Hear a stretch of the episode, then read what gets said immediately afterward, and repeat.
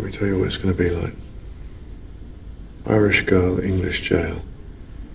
Every time you want to see your boy, every time he wants to see you, his grandma's going to have to load him onto the ferry and drive 400 miles. Shadow Dancer is a great movie in the most traditional sense. Set in Belfast in the 1990s, the movie observes the life of an IRA volunteer who becomes an informant for the British Security Service. Like all spy stories, there is always someone trying to sniff the rat out. The difference is there is yet another contact in the same family whose actions will affect the fate of the new recruit, and eventually someone will have to take a bullet in the head. Director James Marsh successfully captures the sense of despair that was circulating behind the Irish nationalist movement against the backdrop of difficult but inevitable peace talks. There is no future in violence. Republican leader Liam Hughes gave his reaction. Well, Republicans are very disappointed about what they've heard here today. But we will give this document serious consideration and stand ready to move the process forward. There have been two main films about the campaign for sovereignty over the Irish island, none of them cheerful or jolly.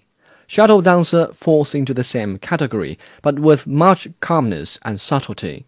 There is no sharp accusation of the IRA or the British Authority, no violent gunfights or subway explosions, but only a minimal amount of dialogue. The only eye-catching part is the red coat, which implies the lead character's questionable allegiance, and an execution that isn't shown on screen.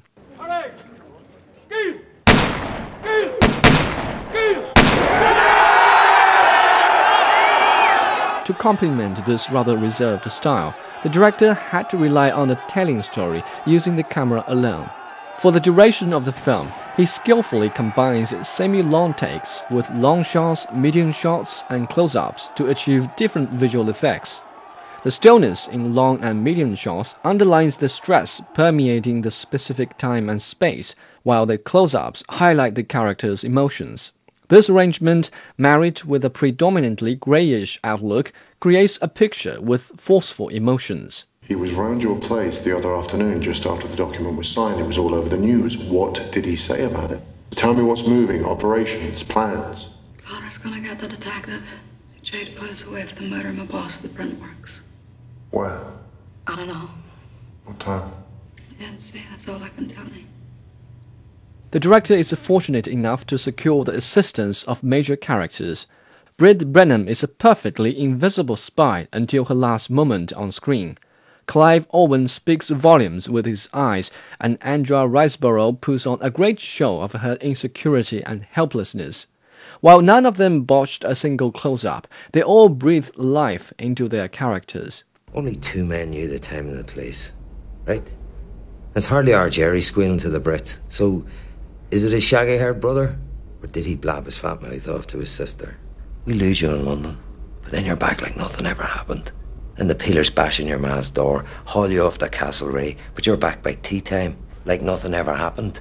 The subtlety creates an obvious setback in the lack of innovation. You may call it a thriller, but you can't find anything unconventional in the story or the production. It's like well done homework, excellently finished in every aspect, but never equipped with the arsenal to impress the market. I got to take you out. It's just me, you understand? They've got their own agenda, so if I take you out, we're on our own. I can take you boy, but nothing else, you understand?